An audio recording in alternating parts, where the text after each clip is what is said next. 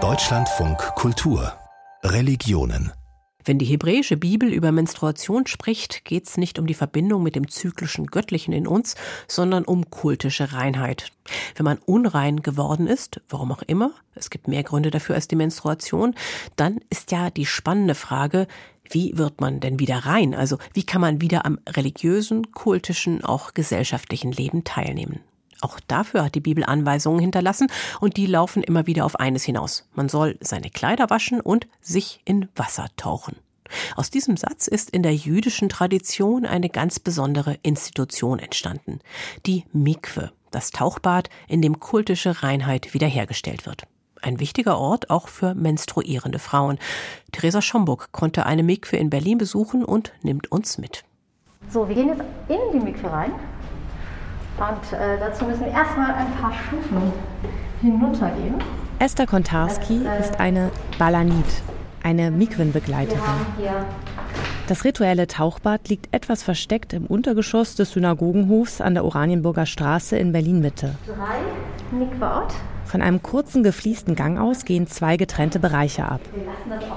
Der eine ist die Mikwe für Frauen, der andere die für Männer. Der vordere Raum in der Frauenmikwe erinnert an die Umkleiden in einer Therme, ist aber viel kleiner und wirkt persönlicher. Also in diesem Bereich ähm, ziehen sich Frauen dann um. Es ist wirklich ein sehr, sehr präziser Reinigungsvorgang, der dem Ganzen vorangeht. Neben einem Spiegel mit Waschbecken stehen Flaschen und Tuben mit Seifen, Duschgels und Nagellackentferner. Denn wer das Tauchbecken betritt, darf absolut nichts am Körper haben. Höchstens Dinge wie feste Zahnspangen sind erlaubt. Das heißt, man nimmt noch ein Bad, man putzt sich die Zähne, man entfernt, was man entfernen kann, kämmt sich die Haare nochmal durch, damit nicht irgendwelche Haare nochmal extra auf den Körper kleben. Dann nimmt man sich ein Handtuch oder auch einen Bademantel und geht dann hier rein. Im nächsten Raum ist das Tauchbecken, in das ein paar Stufen hinabführen. Das wäre die Mikve die wird auch geklort. Das erinnert wahrscheinlich eher an so ein Kaltbecken innerhalb einer Sauna. Also es geht wirklich nicht ums Tieftauchen, sondern es geht eben wirklich darum, dass man ganz bequem unter Wasser kommt. Denn der Körper soll vollständig mit Wasser bedeckt sein.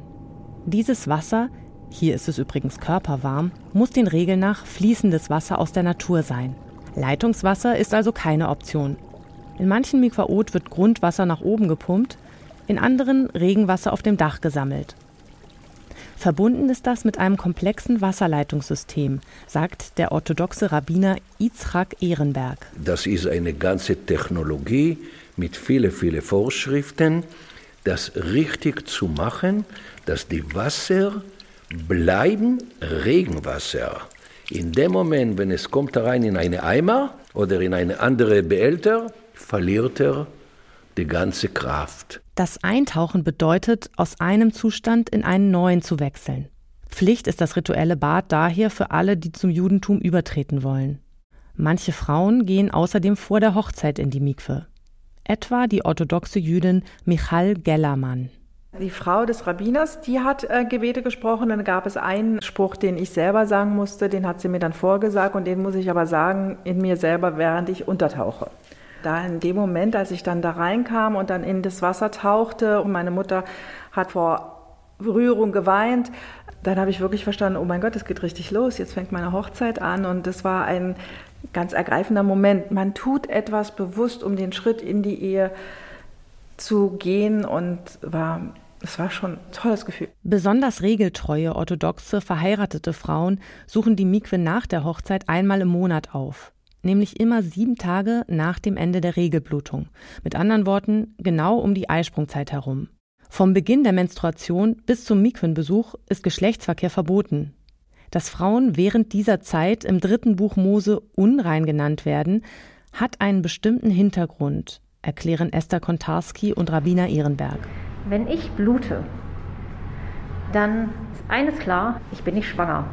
Das heißt, es ist ein Abschied und auch eine mit dem Tod verbundene Thematik. Negative Kräfte, unreine Kräfte sind da, wo ist Tod da, ja? Und diese äh, negative Kräfte, was wir unrein nennen, kann man das mit Mikwe beseitigen. Michael Gellermann ist diesem monatlichen Ritual allerdings nicht gefolgt. Das ist eine Sache, die lebt man sein Leben. Und wenn man diesen Rhythmus nicht vorher hatte, ich hatte jetzt auch nicht wirklich den Drang, noch orthodoxer zu werden nach meiner Eheschließung.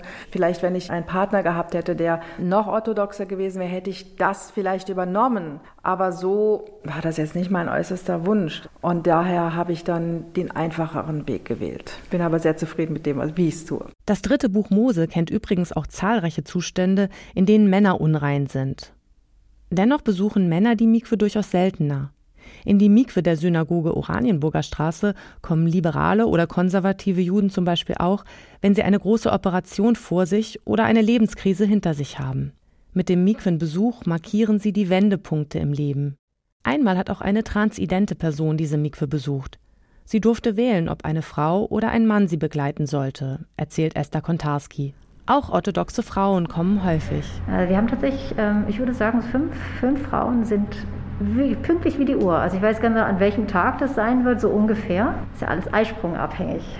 Manche orthodoxe Männer, zum Beispiel zahlreiche Chassidim, gehen jeden Morgen vor dem Gebet in die Mikwe. Andere nutzen das Bad vor dem Schabbat oder zumindest vor hohen Feiertagen.